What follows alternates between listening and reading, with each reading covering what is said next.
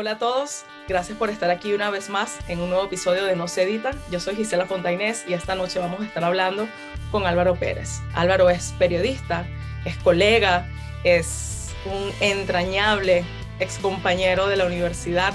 Asistimos juntos a la Universidad Arturo Michelena, donde egresamos como comunicadores sociales.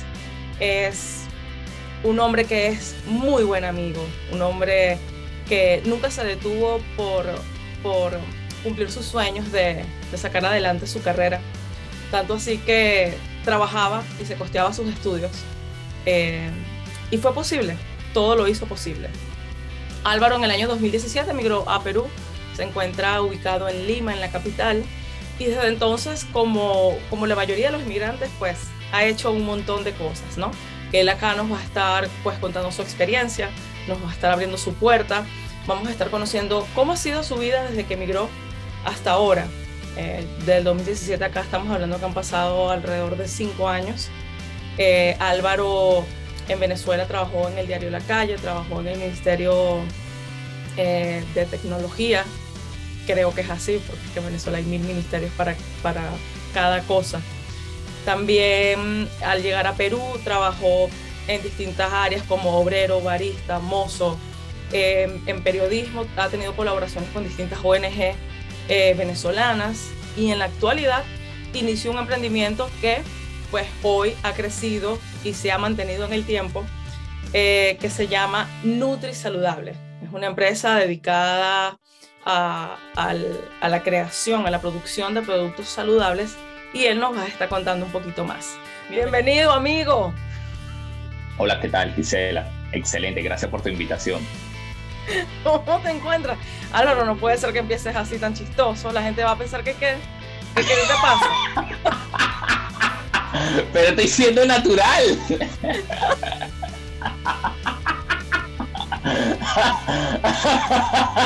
ya me hiciste reír demasiado. este, bueno,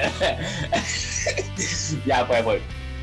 Ya, gracias, agradecido Gisela por invitarme a tu espacio y bueno, muy bien, muy bien, gracias a Dios, te envío saludos desde acá, desde Lima, desde el Perú, gracias a Dios todo por acá, con buenos pasos, bien. Álvaro, cuéntame, ¿cómo ha sido, cómo ha sido tu transición, cómo ha sido, cómo, fue esa migración de, desde Venezuela hacia Perú en el 2017?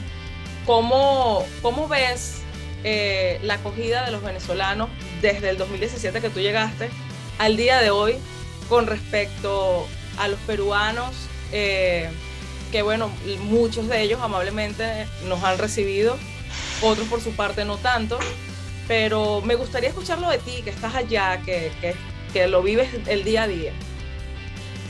Bueno, cuando yo llego acá en el Perú en el año 2017, digamos que soy una de las primeras oleadas en las cuales tengo el privilegio de estar acá. En realidad, tomó la decisión de venir para acá, para el Perú, porque para aquel entonces el presidente que estaba en el mandato fue, si no me equivoco, el primero en dar un documento de, digamos que un documento de identidad para los extranjeros. Este un estatuto temporal de protección, creo que era. Sí, eh, precisamente un PPT, pues, eh, permiso permanente, permiso temporal permanente. Y obviamente ese permiso te permitía, obviamente, conseguir trabajo legal con tus ocho horas, tus gratificaciones, tu CTS, todo lo demás. Entonces se presenta la oportunidad. Bueno, recordemos que para aquel entonces estaba la cuestión muy fuerte. En realidad no estaba tan fuerte como ya después año y medio, ¿no? Pero yo tomo la decisión de venir para acá porque tenía, tengo una amistad en particular que ya me había vendido el cuando haces referencia a tan fuerte, ¿te refieres a la migración, a la llegada de los venezolanos a Perú o, a qué? No, la, situación fuerte en Venezuela, pues, en cuanto a la comida, los servicios básicos, todo lo demás. Y en realidad, este, eso fue lo que me impulsó a mí en tomar la decisión de venirme para acá, como todo. Yo me vine, yo me vine por bus, me tomé siete días, porque para serte honesto, el viaje de Venezuela para acá, yo me lo tomé como un tour, como si viniera el turismo a pesar de que venía solamente con 400 dólares en el bolsillo, este, no hubo ningún tipo de problema. O sea, de verdad que recuerdo claramente que pasé por, la, por, la, por lo que son los controles normal, nunca hubo ningún tipo de problema, puesto que venía con mi documento, con mi pasaporte vigente. Y nada, pues, pues logro llegar acá luego de siete días. Y bueno, desde ese momento este, me coloqué a la orden para tramitar mis documentos porque yo en realidad quería mi, mi permiso temporal. Y a los meses, bueno, tiene lo que de por sí es mi primer trabajo formal. Eh, por no comentarte que por lo menos un solo día trabajé en, acá se le llaman chifas, que son los chinos, pues comida china. Okay. Pero de verdad que, de verdad que fue muy, muy, muy, muy, muy, muy explotante. Pues entré como a las 10 de la mañana y salí como a las 12 de la noche y wow, de verdad que salí muy agotado. Y no, bueno, gracias a Dios que las, las personas que me recibieron por acá me dijeron que me tomara todo con calma, que tampoco no era así, pues. Y bueno, ahí a los meses viene lo que es mi primer trabajo formal en una obra de construcción. Este, y eso que tú traías el, el, la experiencia como barista. O sea, que, que, el trabajo tuvo que haber sido fuerte en ese sitio. Sí, claro, obviamente. Este, bueno, yo antes de venir de Venezuela venía de ejercer el periodismo y sí, claro, la, el, impacto, obviamente, venías tú de estar ejerciendo tu carrera, haciendo lo que tú más sabes, ¿no? Y llegar de la, un par de semanas después y estar en otro lugar desconocido y bueno, literalmente está cargando cemento y todo lo demás, pues bueno, este, si hay un momento que hay un choque emocional, hay tantos sentimientos encontrados, pero la realidad, porque las cosas hay que hablarlas claro, es que el sueldo, lo que a mí me pagaban por semana, por ser ayudante del de maestro de obrero, wow, era una, era una cantidad muy hasta acá mismo. O sea, yo me metí un sueldo que ni siquiera un peruano como tal solamente porque obviamente el trabajo de la construcción es muy fuerte. O sea, es fuerte en Venezuela, es fuerte aquí, en Chile, en todos lados. Eso pasa en todos lados, aquí también. Pasa en, pasa en todos lados y me atrevo a decir que es uno de los mejores remunerados porque obviamente le exige al cuerpo demasiado. Pues es un trabajo muy bien remunerado para acá, pues. Y yo conté con la buena fortuna que en donde yo llegué la construcción era algo legal, todo bien, era un, edificio que yo llegué en el piso 5 y terminó en el piso 21 y yo estuve en todo momento ahí metido, ahí trabajé casi 11 meses y gracias a Dios siempre estuve devengando un sueldo muy bueno que me permitió la, la estabilidad, la estadía. Claro, al principio sí me dolía el cuerpo, todo lo demás, pero ya lo demás todo es mental, es físico ya después de, como te digo, pues ya después que tú recibes tu buena paga semanalmente, pues bueno, eso es más gratificante aún.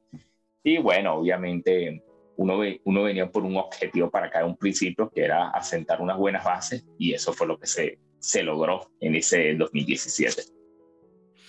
Qué bueno, ¿cómo, cómo ha sido tu experiencia como padre, teniendo lejos a tu hijo? Eh, sé que ese es otro, otro tema, ¿Cómo, ¿Cómo, lo tratas? Bueno, yo creo que a diferencia de, yo, yo más bien yo soy agradecido en ciertas partes, ¿no? Hay cosas que uno tiene que ser resiliente, pues. Y en ese aspecto, eh, bueno, yo acá tengo sin, sin ver a mi hijo un poco más de cinco años, lo que tengo acá en el Perú. Si bien a lo mejor, puede ser que a lo mejor es que no he tenido la iniciativa propia de poder ir, es que han ocurrido diversos hechos que, bueno, a uno lo, no, no, no, le permite. Hoy por hoy yo por lo menos, mira, no puedo salir del Perú relativamente porque mi documento, mi pasaporte está vencido y todos sabemos que eso es un proceso costoso y también tedioso y se presta para estafa. Entonces uno no está encerrado pues como en cuatro paredes, ¿no? Pero el hecho de tener a mi hijo lejos, bueno, sí, siempre como buen padre, este, es algo que uno siempre como que lleva esa espina, ¿no? De, no poder estar ahí en los momentos que, que él necesite en su crecimiento. Pero digamos que por otro lado la balanza es gratificante porque, oye, uno puede este, hacerle llegar su, sus presentes, pues bien sea en su cumpleaños, en su Navidad, mensualmente sus gastos.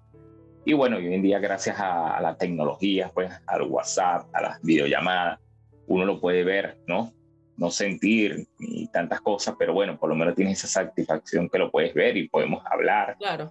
Y bueno, de, mi parte yo creo que sí, bueno, imagínate, si uno tiende a sentir esa, esa sensación de, melancolía, no me quiero imaginar cómo es en el caso de las madres. aquellas madres que dejan a sus hijos porque tienen que trabajar y todo lo demás y pues buscan la salida fuera del país, puedo entender en cierta parte que el sentimiento es más profundo, pues. Pero bueno, este, tarde o temprano, este, uno tendrá la oportunidad de reencontrarse con sus seres queridos. Y bueno, yo en mi caso con mi hijo, sé que está pronto por llegar ese momento. Amén, qué bueno. Amén. Que así sea. Yo estaba comentando a la entrada del programa que, que por supuesto que al llegar a Perú tuviste que hacer, ah. eh, ejercer eh, distintos roles en diferentes trabajos, había mencionado el de obrero, pero entre esos también está que colaboraste con distintas ONG venezolanas como periodistas. Cuéntame un poquito esa experiencia.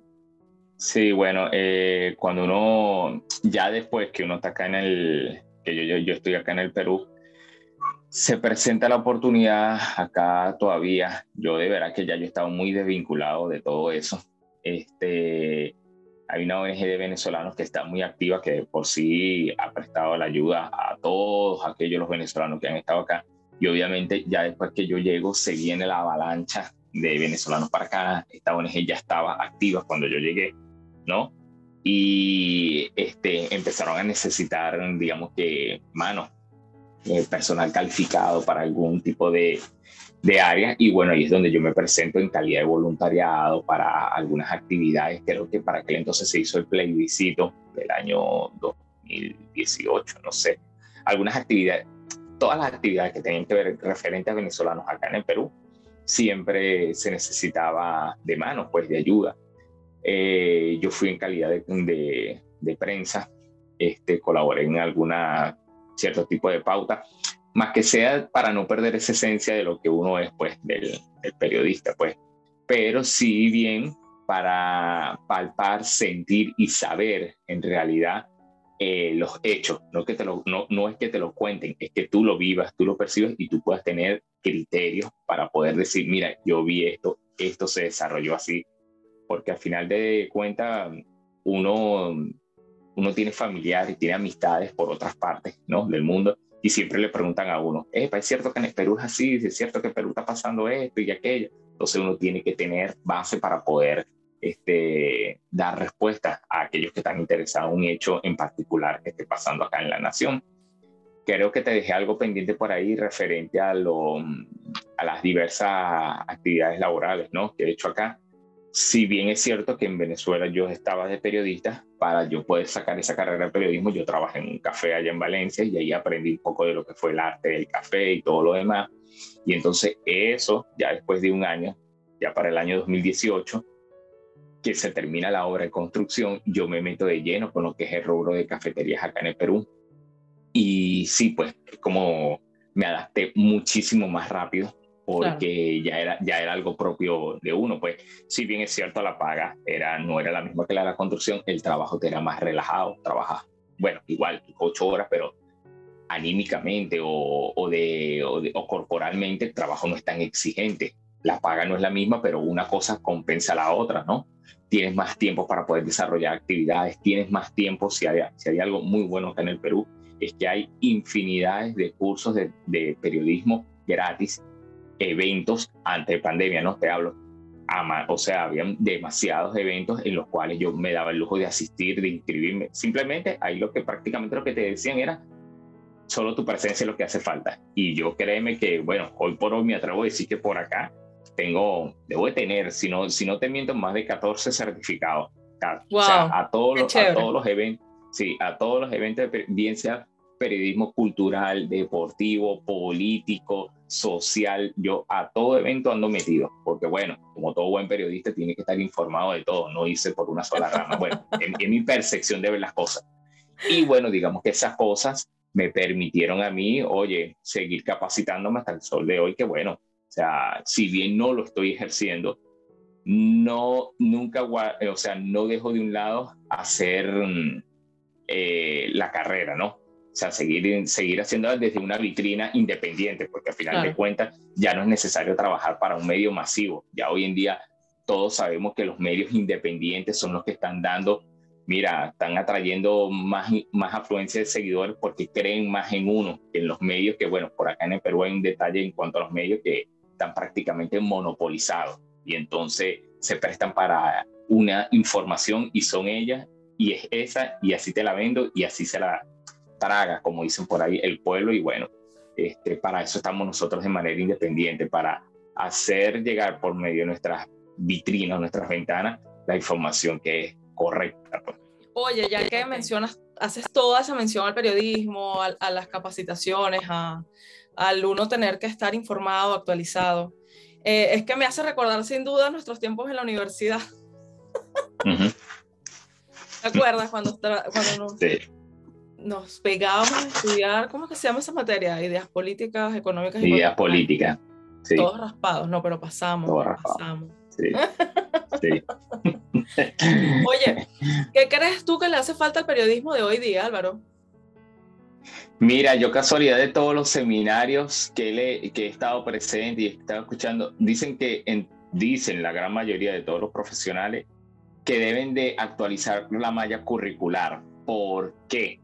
Porque resulta ser que cuando muchos de los colegas, ¿no? Que están por salir de las aulas de la universidad, se dan cuenta de que el periodismo prácticamente, si tú vas a una, a ver, si tú vas a una radio, eh, te dicen, sí, mira, te, tenemos, te podemos dar un espacio radial, pero tienes que hacer venta, o sea, porque la radio vive publicidad. Si quieres un espacio en televisión, tienes que hacer venta, porque todo es publicidad. Entonces, recuerdo en uno de los seminarios que uno de los, periodistas, él dijo que sería bueno que, que la malla curricular hoy en día de las universidades colocaran ventas ¿Por qué? Porque tú tienes que salir a vender para poder este, sustentar el, espacio radial. Además, recordemos que hoy en día los, medios grandes este, ya tienen como que sus estelares en sus parrillas. Este, creo que acá en el Perú pasa lo mismo que en muchas partes, ¿no? Que también a veces el, el hecho de tener un buen apellido, el tener una buena conexión, es lo que te permite calar más rápido que, que otros, ¿no? Yo no, yo no, no es por su, no es por compararme con otros, pero yo he tenido la oportunidad de estar en, en foros, en seminarios y converso con algunos periodistas, o sea, colegas del área, y de verdad eh, les falta calle, les falta calle en el sentido de, de que no se enfocan en, una, en un solo sector y no ven más allá de, de, de lo que te, te puede indicar la, la, la, información en un momento dado, pues, o de lo más importante, de, lo más importante de la historia, pues. Yo hoy por hoy yo te puedo decir que estando teniendo cinco años acá en el Perú, sé muchísimo más de historia en general del Perú que el propio peruano. Sé de política actual que el propio peruano. O sea, pero porque me gusta documentarme, me gusta informarme. Claro. Y en esos este, está también el detalle este, las universidades también no, no capacitan ¿no? A, a los jóvenes en, en, el acontecer diario, pues. O sea, bueno, lo que pasa es que también los tiempos han cambiado muchísimo, ¿no? Sí, eh, sí, claro. Y si hablamos concretamente de Venezuela, que es de donde somos, eh, yo diría que, bueno, gracias a Dios nosotros tuvimos una, una excelente educación en la universidad donde asistimos porque tuvimos profesores de primera. Adiós, gracias. Sí, sí, Pero Con, como todo, o sea, con, con, la situación política, social, todo lo que vive el país, eh, muchos profesores se fueron. Mucha de esa gente emigró. ¿Y qué hacen? Bueno, el, el, mejor estudiante ya le, ofrecen trabajo para que continúe en la universidad, pero esta vez como profesor. Quizás no tengas, tengas el conocimiento, pero no tienes la experiencia, no tienes la calle, que es lo que estás diciendo. Entonces ya... Eh, no podemos decir que quizás la universidad tenga el mismo filtro, tenga la misma calidad de profesores, y eso pasa en todas las universidades. En Venezuela lo ves aún más en las públicas, porque ¿qué está ganando un profesor? No están ganando nada. Los muchachos, los mismos, estudiantes agarran y hacen combos de comida y se lo llevan para incentivar. Y se lo llevan. Para, y, en, en, la nota de agradecimiento también. Entonces, eh, eso es algo que se está viendo en Venezuela desde hace ya bastante rato. Eh, y quizás por eso también es que no estamos viendo la misma calidad que, que, pues que nosotros vimos y tuvimos cuando estábamos en la universidad, porque nosotros detrás, detrás de nosotros teníamos eh, unos periodistas, wow, increíble, unas tallas que uno decía, ¿cuándo lleno yo esos zapatos? y después de nosotros, pues también, pero ya llegó un momento en que, en que la cosa se dañó. Ya, no, ya yo voy para 10 años de graduada. Me imagino que tú también. Sí, ciertamente. sí. Este, y pues los tiempos van cambiando y a veces lamentablemente en, vez de ir evolucionando, vamos involucionando. Involucionando. Y, y lamentablemente en el mundo hemos avanzado en muchísimas cosas y de manera avasallante. Pero cuando tú ves en algo que no ha avanzado el mundo es en la educación. Cuando tú ves, tenemos, seguimos teniendo la misma estructura de las escuelas. Estoy hablando desde el espacio físico hasta el mismo método de enseñanza. Entonces tú dices, estamos fallando. Ahí estamos fallando, porque lo más importante para un ser humano debería ser la educación, pero y la educación como ahora la estamos viendo en todo lo que nos faltó, porque nos faltó educación financiera, nos faltó parte de lo que tú dices, nos falta eh, humanizar, nos faltan muchísimas cosas que sabemos que en la escuela no te la da, no te la da la escuela, no te la da la universidad, no te lo da un bachillerato. Claro. Mira, querido amigo, eh, yo recuerdo, aparte de todo, que cuando estábamos en la universidad, aparte de que trabajabas para pagarte los estudios, siempre fuiste un tipo fitness, ¿vale? El tipo que iba al gimnasio, no, no importa qué, no importa, yo me puedo faltar la clase y el examen, pero el gimnasio jamás. Jamás. Ah, mira cómo te ríes, viste que no es mentira. El hombre que va a correr todas las carreras que hay, así sean dos centímetros de carrera, él va. Hoy, hoy, hoy vengo de correr 16 kilómetros. Ah, ¿viste? ¿Qué tal estuvo esa carrera?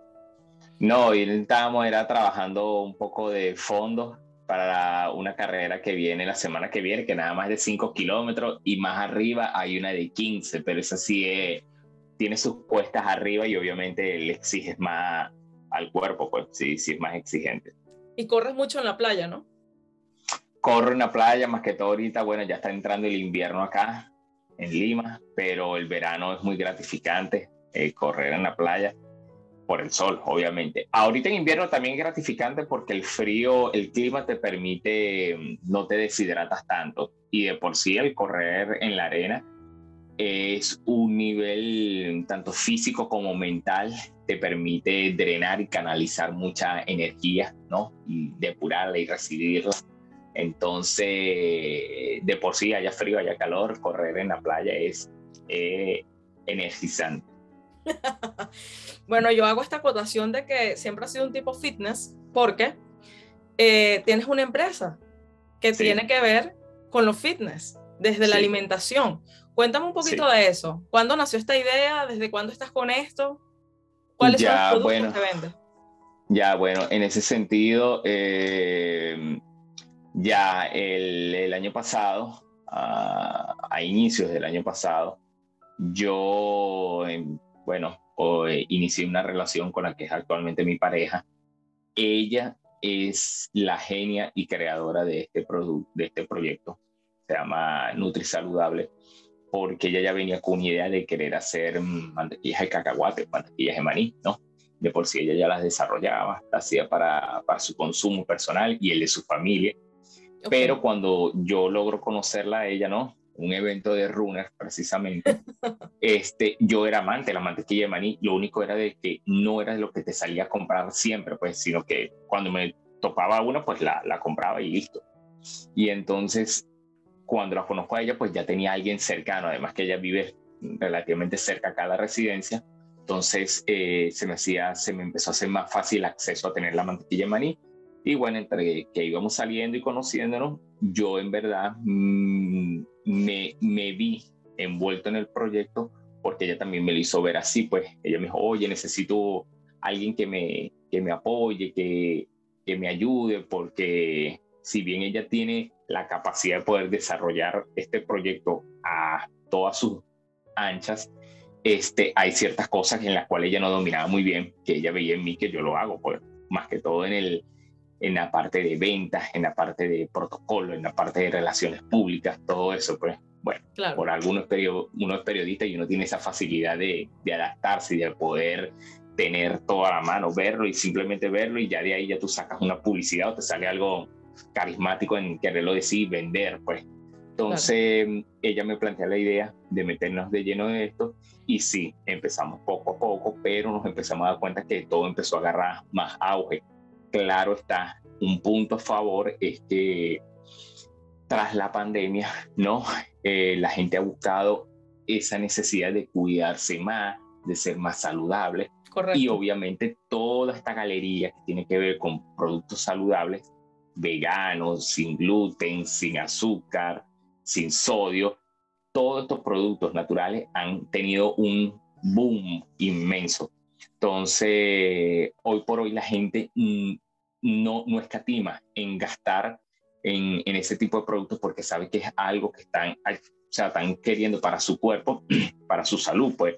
Porque sí, hay una realidad que es cierta, que hay muchos productos, ¿no? Saludables y naturales que son un poquito costosos, más que los, los normales, los convencionales. Pero la gente hoy en día está dispuesta pues, a hacer ese, ese, ese sacrificio, no, ese pago, pues, por, por consumir calidad de vida. Eh, se da esto, ¿no? Y no, bueno, de la noche a la mañana sí nos empezamos a meter serio. Registramos la empresa, registramos los logos, todo lo demás. Y empezamos de China, traímos unas máquinas especiales para lo que es la, la elaboración de los frutos secos, porque si bien yo puedo hacer mantequilla de maní, también hago de almendras, de, a ver, de maní. O sea, que, la gama de productos, digamos que fue creciendo, no se quedaron nada más ahí. Sí, hoy por hoy nosotros tenemos siete productos en el mercado. Wow, qué bueno. Tenemos, tenemos siete productos y por allí está, estamos tocando otro, ¿sabes? No, lo que pasa es que cuando ya tú, cuando tú das en un lado, se empieza a abrir el, como digamos que el boquete y entras a otra zona. Entonces hemos tenido la oportunidad de ya irnos metiendo en otro rubro que precisamente es de lo saludable, pero es como otra entrada. Ya yo creo que de acá a mes y medio estamos metiéndonos en, en, otra, en, otra, en otra área, ¿no? De lo saludable y que obviamente es rentable, pues si es rentable siempre y cuando tú tengas todo a la mano, tengas todo el proceso. Claro, hay una, hay una realidad que es muy cierta. Los procesos acá para tú registrar los productos, uno, son costos, costosos y dos, tardan un montón. O sea, pero este, hay, que, hay que registrarlo y hay que tomarse su tiempo, pues para eso. Nosotros de por sí, para cada uno de ellos, nos hemos tomado un tiempo eh, y con lo que tenemos, bueno, trabajamos con ellos. Pues lo bueno es que, como yo siempre yo digo, competencias de mantequilla de maní hay muchísimas, muchísimas. Y para nosotros, eh, para nosotros es gratificante que hayan competencias, porque eso te permite a ti estar al nivel de ellos. Pero la, la, la competencia puede ser muy buena, pero nosotros somos mejores. ¿En qué sentido? Tenemos que incentivar al consumidor de alguna u otra manera, estar en los lugares que ellos menos tengan previsto que no puede llegar. Yo por lo menos te puedo decir con, todo, con toda propiedad que a todos los eventos runner que nosotros vamos, siempre llevamos degustaciones de mantequilla de maní. Las llevamos ahí, la gente degusta, no hay nadie. O sea, y hacemos otro tipo de, de, de actividades en las cuales las grandes compañías, obviamente por ser grandes compañías, ya están consolidadas en el mercado, no lo hacen y nosotros que somos los pequeños peces, este, tenemos que hacer ese trabajo. Pero este, nosotros a la final no buscamos, sabes, en cierta parte, si bien nosotros como empresa buscamos obviamente crecer, nosotros lo que queremos es también que, que quienes degusten nuestros productos crezcan, pero de la manera saludable, porque sería muy egoísta de parte de nosotros de hablar de venta, venta, venta, venta, venta, venta, y no hablar de que, oye, el producto que nosotros queremos ofrecer es algo para, el, para su cuidado, pues para ellos nosotros también somos una imagen. Yo tampoco, yo no es que me tengo que poner súper, ultra, mega fitness, pero sí tengo que demostrar que estoy en condiciones atléticas, deportivas, que me, bueno, que a lo mejor como... Física, bueno, fitness. Física. La mantequilla de maní, uno de los grandes secretos es que previene el envejecimiento. Yo creo que a mí me ha caído buenísimo, porque cada vez que yo digo la edad... Mándame tres cajas. mándame tres cajas. Todos se quedan sorprendidos que yo que tenga 37 años, cuando muchos aparentan, dicen que tengo 28, 30, bueno. Pero también sumado a eso es la, la calidad de vida. No es mentira cuando te dicen que leas libro 16 páginas al día, que tomes 3 litros de agua, que hagas una rutina de 30 minutos. Eso, es eso ya no es secreto para nadie. Todos sabemos que eso es parte de la rutina de hoy en día de estar saludablemente. Claro. Y bueno, la empresa va en ese camino, va en ese transitar. Obviamente, ya después que la empresa eh, lleva ya, va marcando un rumbo, pues bueno, uno ya se mentaliza en, en querer expandirla mucho más yo te soy honesto, a mí me encantaría en lo personal que mi producto esté en Venezuela. Y no por querer decir, wow, sí, el, el niño pródigo, el que se fue de Venezuela y ahora es Perú, la, está, eh, está en el top y ahora viene aquí. No, o sea, porque bueno, obviamente soy venezolano y me encantaría que mi producto se exhiba allá y me encantaría que esté a la, sea a la mano de, de muchos. Pero obviamente eh, eh, lo anhelo y, tú, y yo, yo he elegido que eso va a ser así pero tengo que ser consciente que, bueno, tú sabes cómo es todo, meter un producto allá en el país es una cuestión de, de permisos por acá, permisos por allá. Pero bueno, hay que simplemente enfocarse en las cosas positivas que sí se puedan dar y estaremos seguros que bueno, pero fíjate cómo ya van dando. Cuéntame cuáles son los productos. Mira, nosotros tenemos lo que es mantequilla de maní, mantequilla tipo crunchy, que son con trocitos de maní, chocomaní, que no es más que la mantequilla de maní con cacao 100% aquí de la selva del Perú, con un toquecito de stevia. Tenemos almendras, tenemos chocoalmendras, tenemos, eh, ya se me olvidó la otra, almendras, chocoalmendras y, uy, se me olvidó, se me olvidó, se me olvidó, este, bueno, tenemos, ahorita tratamos de, de hacer pistacho, pero digamos que lo que pasa es que también hay algunas legumbres, ¿no? Como el maní relativamente es económico acá, pero por lo menos el pistacho, es una legumbre muy costosa. Entonces a la hora de que tú vas a hacer una presentación de esa de 250 gramos, no está al alcance de, de cualquier consumidor. Entonces, lo que uno también busca, lo que tú vas aprendiendo en la marcha, mira, yo de verdad yo te digo que en estos últimos nueve meses que yo estaba involucrado de lleno con, con la empresa, ya tú empiezas, te, empiezas a pensar y a maquinar y a trabajar y a desarrollarte y a capacitarte como empresario.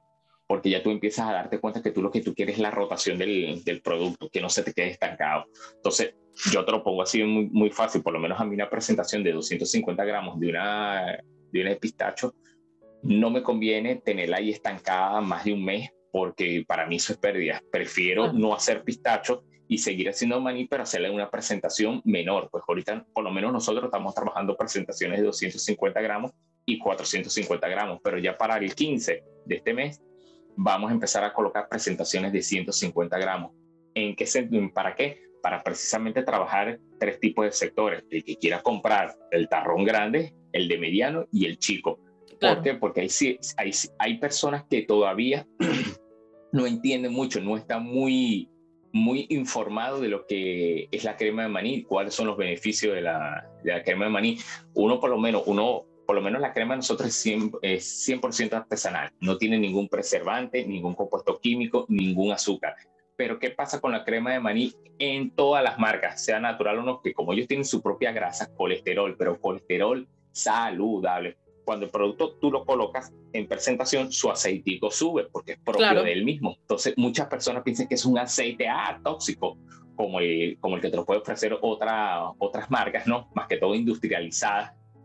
Y no, por el contrario, eso más bien es a favor, porque esa grasa tú simplemente la tienes que remover y eso es parte del, del, del producto, pues es saludable, es una grasa saludable. Por no decirte que tiene minerales, hierro, previene el envejecimiento, es bueno para las personas que, que sufren de diabetes también en pequeñas dosis, claro. A ver, mira qué bueno, no sabía eso. Recuerda que todo en exceso es malo, eso sí yo lo digo con propiedad, yo tampoco yo no es que para vender una mantequilla de maní yo digo, mira, cómete el pote todo el día, no, tienes que tener, por lo menos, por, por lo menos recomiendan... Eh, la mañana. Por lo menos recomiendan que el consumo de la mantequilla de maní sea en la mañana, bien sea antes de un entrenamiento o después de un entrenamiento o que sea entre mañana a las 10 de la mañana o puede ser inclusive a las 5 de la tarde cuando tengas, ganas de piqueo. Te, tomas, te comes una cucharada, una, una cucharita sopera de mantequilla de maní. ¿Por qué? Porque eso te sacia. O sea, de verdad que te sacia. Por no decirte que si tú lo quieres combinar con un plátano con una fruta, te va a saciar muchísimo más pero este, esos son uno de los, por no decirte, uno de los tantos beneficios de la mantequilla de maní, porque de tener tiene muchísimo, muchísimo. Inclusive, la mantequilla de maní eh, se las dan a los perros, se la ofrecen como también como un snack, pues, para que el perro mantenga el pelaje, todo lo demás. Pero siempre y cuando todo es. Sí, es verdad, las este, tortas de perro las hacen, las hacen, a base de mantequilla de maní. Sí, sí, sí. Ojo, mantequilla de maní 100% natural, porque si son industrializadas, sí les puede caer mal al perro por un compuesto químico que se llama oxifol, si no me equivoco. Y eso sí le, le puede causar gastritis, le puede irritar el estómago al perro, y bueno, ya ahí ya es otra, otra historia. Ok, bueno, ya sabemos que entre los próximos planes a futuro quizás tienes llevar la marca a Venezuela y ojalá que eso se te dé. Sí, eh, mira, ya me, acordé la, ya me acordé de la otra, almendra y chocoalmendra, es la otra. La número 7. la número 7, ahí está. Y ganas con ganas de, meter, volver a, Venezuela, siempre. Mira, las ganas están, las ganas están, pero yo te soy honesto, no me quita el sueño, honestamente, porque yo estoy muy claro que la Venezuela que, que se vive actualmente no es la que, ya lo que pasó, pasó, pues lo que nosotros dejamos ya no vuelve. Y yo no te sé decir si yo ir con mucha alegría o venirme con más tristeza, pues yo honestamente yo prefiero, porque tengo por allá a mis padres y a mi hermana y sobrino, a mí me encantaría que ellos vinieran a conocer el Perú. En, en vez de ir yo para allá, yo prefiero que ellos vinieran para acá, para que ellos conozcan el Perú, porque si hay algo que se ha vendido afuera como una mentira de Perú, son, entre las cosas que me pueden venir ahorita es que el Perú es pura tierra. Eso es mentira, el Perú no es pura tierra. Que las mujeres peruanas son feas. Eso es lo más falso que puede haber. Y, Qué bueno que lo resaltes.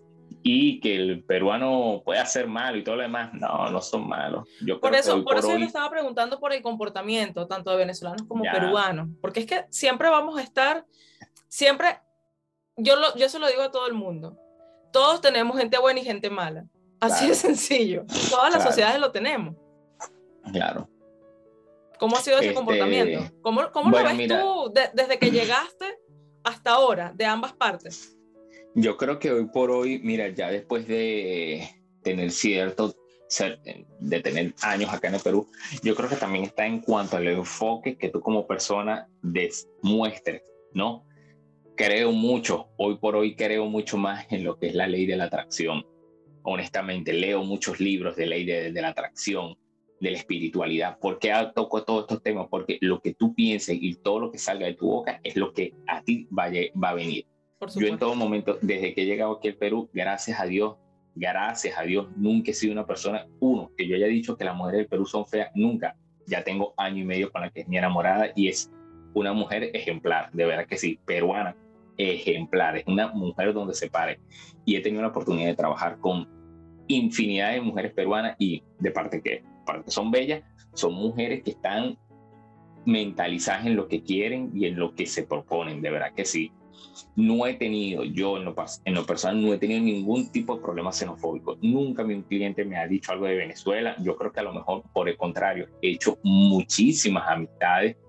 Yo creo que precisamente por lo que tú muestras, porque tú se ve que ellos, ellos se dan cuenta que uno lo que viene es a trabajar, a trabajar y a llevar un ritmo de vida tranquilo, relajado, todo lo demás. Y más bien ellos ahí se dan cuenta como que, ah, mira, no, sí, es servicial. Voy a un tema polémico, la palabra veneco que tanto muchos acá, no sé, se, se, se, cortan las venas. No me gusta que me llamen Beneco, y a mí no me gusta que me digan Beneco, que llámente como te llamen, Beneco, Benequito, Benecote, Bene no sé qué broma.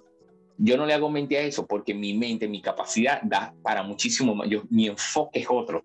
Claro. yo he tenido jefes que me dicen Beneco y somos los mejores amigos del mundo. Amigo, y yo más bien yo le digo, dime como tú quieras, como tú quieras. Siempre para mí va a ser bendecido como tú me digas. A mí lo que me importa es producir, hacer, o sea, llevar una calidad de vida este, pacífica. Entonces, ese es el detalle de muchos acá. Obviamente hay muchos que no, yo creo que, yo creo que si tú no canalizas bien, que vienes de una Venezuela en la cual la pasabas muy mal y venirte hasta, hasta acá y seguir teniendo problemas porque simplemente te digan veneco, y eso para ti, ay, es lo, más humillante del mundo, no, o sea, no, no estás así, creo que tu enfoque está en otro lado. Y créeme que yo sí conozco personas que aquí tienen cuatro años y cuatro años se vienen dando golpes de cabeza, pero cuando tú ves su entorno, tú dices, no, vale, no, no, no, no, no, no camina porque no Eres lo que atraes. Eso, eso es ley. Eh, eres lo que atraes. Eres, lo que atraes, total. Retomando, retomando lo que me estabas diciendo de Perú, que, que, bueno, que la gente malinterpreta que es solo tierra. Perú tiene unos paisajes hermosísimos, por algo tiene una de las maravillas del mundo, ¿no? El Machu Picchu. Sí, eh, totalmente. ¿Qué tal la gastronomía? A mí me encanta la comida peruana, me encanta. Bueno, tú, tú sabes que recuerdo yo que cuando yo venía para acá, para el Perú, yo tuve una conversación contigo y tú siempre me dijiste, tú me dijiste, este, cuando estés en el Perú te va a gustar. Y de verdad que sí, pues vaya que sí me ha gustado. Mira, en cuanto a la gastronomía, sí, tiene muy buena gastronomía. Este, si algo es muy, muy cierto, es que aquí la economía se ha mantenido estable. Para ponértelo así, no me voy a meter mucho en el tema político porque no vamos a extender mucho en el tema. Antes de llegar a la presidencia, el presidente que está actualmente, ¿no? El quinquenio pasado, que es de cinco años, obviamente, hubo cuatro presidentes. Y esos cuatro presidentes en un quinquenio, eso prácticamente en otro país pulveriza, pulveriza la economía. Aquí en el Perú, gracias a Dios, se mantuvo siempre estable. ¿Por qué? Porque siempre la gente salió a trabajar, o sea, hubo, siempre, se demostró de que por más de que había un problema político, la estabilidad económica se, se seguía manteniendo. Iba entrando, las exportaciones, importaciones, sigue saliendo. Y la comida se mantuvo. Gracias a Dios, hoy por hoy tú con, con dos soles, tres soles, compras pues un desayuno, un almuerzo. O sea, te estoy hablando... ¿Cuál es el equivalente de, dos o tres soles a dólar? Eh, a ver, ¿cuánto? Ya va. Ya va, serían dos soles, sería algo de... vamos a ver. Sí, ayúdame, porque de verdad que estoy yo para los números soy malísimo. Sí te puedo decir con propiedad de que por lo menos un buen desayuno aquí tú te lo comes con... Tres soles, 82 hacen un dólar americano. Ah, bueno. Entonces, este, ojo, es muy importante recalcar como en todos lados, de acuerdo a los conos, como le llaman acá, los puntos de la ciudad que tú estés, el, el almuerzo, el desayuno, la cena, te puede ir variando. Obviamente en las zonas turísticas de acá, ¿no? El, el almuerzo es más costoso, pues la comida es más costosa. Hacia, lo, hacia las zonas normales, populares o las residencias normales, te baja el costo, pues, pero siempre la, la gastronomía es muy buena y muy variada, ¿no?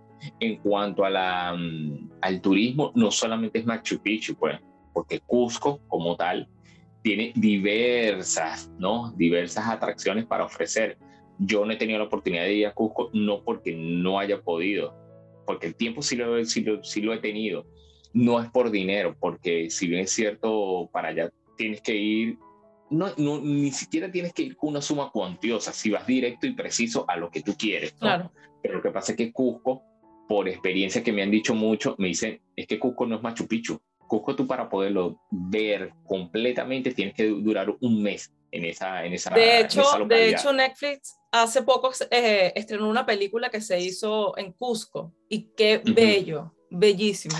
Ah, ya, ya, ya sé que Eso, eso le dio un gran empuje ahí al, al, turismo peruano. Sí, al turismo, totalmente. Pero mira, he tenido la oportunidad de estar en, en la selva del Perú, en Amazonas, y eso es muy brutal. ¿Por qué? Porque recuerda, recuerda, que acá la, la, historia como tal del Perú se basa en lo que fueron los, los, los incas, ¿no? Y toda esa, la cultura, Huari, Chimú, todo eso, pues. Y todos ellos han dejado, ¿no? Huellas acá y lo más importante es que hoy por hoy aquí en el Perú hay muchas zonas arqueológicas que ni siquiera las, las, han terminado de, explorar, de explorar, de limpiar, de explotar inclusive. Porque, bueno, hay un punto ahí importante que es que también quienes han estado al mando, ¿no?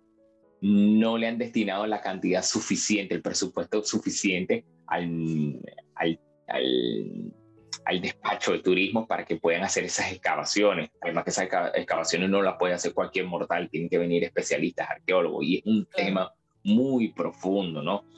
Eh, pero hay muchas zonas acá, hay costa, sierra, montaña, donde tú te puedes trasladar y puedes ir y puedes conocer.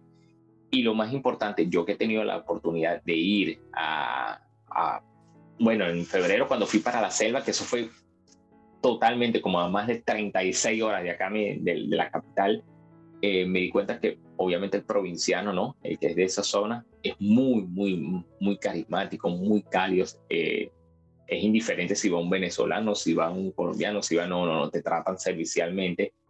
Y obviamente la, la comida es más barata. ¿Por qué? Porque allá es donde está la, digamos que ahí es donde está la, las partes agrícolas, las productoras, y ahí todo lo tienes al acceso a la mano. El café, por favor, el café es uno de los mejores que yo he podido probar.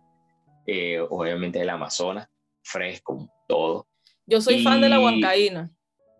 Ah, papá, la huancaína, buena de la crema la huancaína. Mira. Crema la huancaína. No es solo la papa, tienen un risotto. Aquí he probado un risotto a la huancaína divino. Sí, sí, eh, sí. Tallarines a la huancaína también. No solo tallarín verde, sino eh, que el tallarín verde es muy famoso en la gastronomía peruana. Pero tallarín a la huancaína, divino. Sí, totalmente. Y hay bebidas buenas. Yo por lo menos a mí me encanta tomar chichejoras. Chichejora es algo que no comúnmente todos toman. No, chichamorada es la clásica. Chichejora es otra, que era la que usualmente tomaban los incas para, para su... Eh, cuando celebraban alguna alguna un hecho cultural. Una victoria o algo. una victoria, sí. Eh, eso no es más que la fermentación pues del, del maíz y este, a muchos no les gusta, a mí me encanta una chichejora, pues, pero este, eso es lo que te ofrece Perú, por no decirte muchísimas cosas más. Aquí en la capital, por ser el hecho de, de ser la capital, valga la redundancia, el virreinato dejó muchas cosas arqueológicas que lo bueno de acá es que lo, han logrado preservar muchas de ellas. Y ojo, y lo más importante, no la han politizado, porque ese fue el gran problema que allá en Venezuela pasó, pues, o sea, las cosas que, ¿De verdad? que, son, que son parte de la cultura de, de nuestro país, cuando se colocó el, bueno, en su momento, ¿no?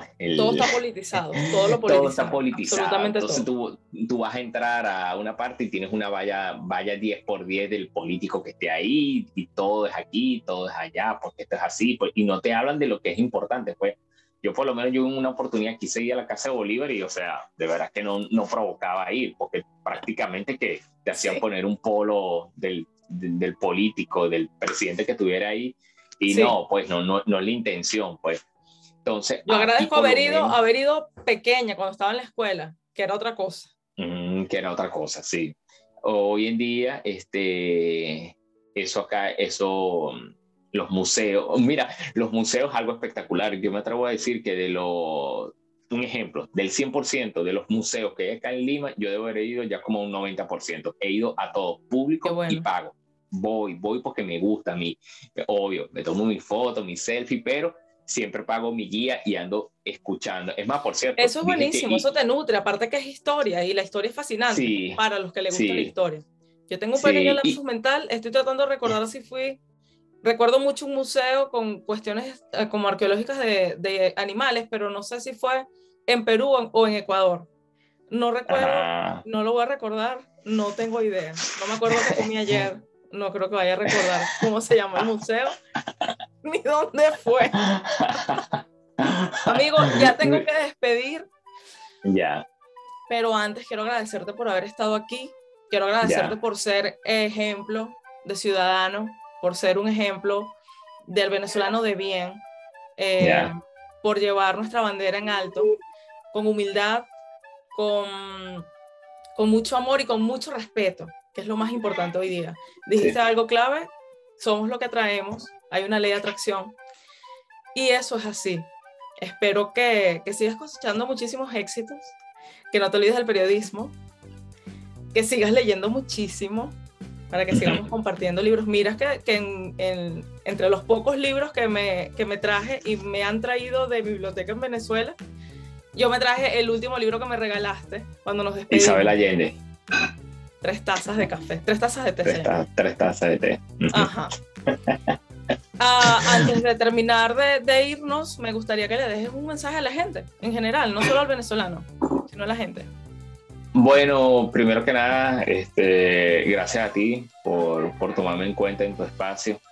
De verdad que reconozco que tú, wow, has sido un excelente profesional del área, sé que te va a ir muchísimo mejor, muchísimo mejor de lo que estás ahorita. Si ahorita también te va a ir muchísimo mejor porque tú siempre has estado ahí perennemente montada en la, en la profesión y bueno, sé que vas a llegar lejos. Mensaje. Mira, yo creo que uno de los mensajes más importantes es producto de, bueno, nosotros, nosotros el venezolano en particular tenemos mucho que, el que no ha aprendido de, de estos últimos dos hechos recientes, wow, no sé qué más le tiene que pasar. ¿Qué son los últimos dos hechos recientes? El hecho de ser migrantes, el hecho de salir de tu país y el hecho de la pandemia. O sea, esas dos, esos dos hechos te tienen que enseñar a ver el mundo de otra manera, de otra forma. Ojo, cada quien ve el prisma de acuerdo al color que uno lo quiera ver, o sea, de acuerdo al ángulo. Pero sí es vital y necesario que a veces eh, pongamos un poquito más de atención en lo que, no sé, el, el Dios o quien tú creas que puedas creer, que te escuche, que sea omnipresente, te esté indicando. Eh, yo creo que uno tiene que aprovechar cada minuto y cada instante de que uno vive, que uno percibe y tiene que ser íntegro y, dar gracias a Dios por, por estar en el lugar donde está y por tener lo que uno tiene para que obviamente de acá, de este punto en adelante, pues puedas ir cosechando y recogiendo este, buenas cosas que sean para ti, no solamente en lo material, sino simplemente en lo anímico y en lo, y en lo espiritual y tú puedas... Hay que alimentar el alma y el espíritu. Hay que alimentar el alma y el espíritu. O hay un tema que no tocamos mucho así, pero es referente al tema depresivo y muchas cosas que han pasado con, joven, con jóvenes hoy en día que, bueno, deciden quitarse la vida prematuramente cuando no han visto que la vida es bella, la vida es bella. Y bueno, siempre yo creo que la vida también le da a uno revancha. O sea, nosotros a lo mejor tuvimos que salir de, de Venezuela, pero no guardo las esperanzas que volvamos nuevamente a una Venezuela más próspera y lo más importante, sé que quienes se monten en algún momento en la política venezolana saben de que los que vamos a, retornar hoy y los que estén allá, porque ojo, no hay que olvidar los que están allá, no, no nos van a volver a, ¿sabes? No, a agarrar con el dedo, no nos van a agarrar de niños, porque ya, ya estamos ya limpios, pulidos en cuanto a a política, a trabajo duro y todo eso. Eso sí verá. Gracias por haber estado aquí. Recuerden a todos ser gentiles. Nunca, nunca se sabe qué está, por, por qué situación está pasando la otra persona. Eh, recuerden que pueden suscribirse a mi canal arroba Gisela Fontainés en YouTube o pueden escuchar el podcast No se edita a través de cualquiera de las plataformas digitales desde Spotify, Google Podcast, Apple Podcast, iTunes, entre otras. Gracias, se les quiere. Y este espacio fue cortesía de ProHealth Physical Therapy. Trabajamos en recuperar tu salud. Holographic Design. Diseñamos tus ideas.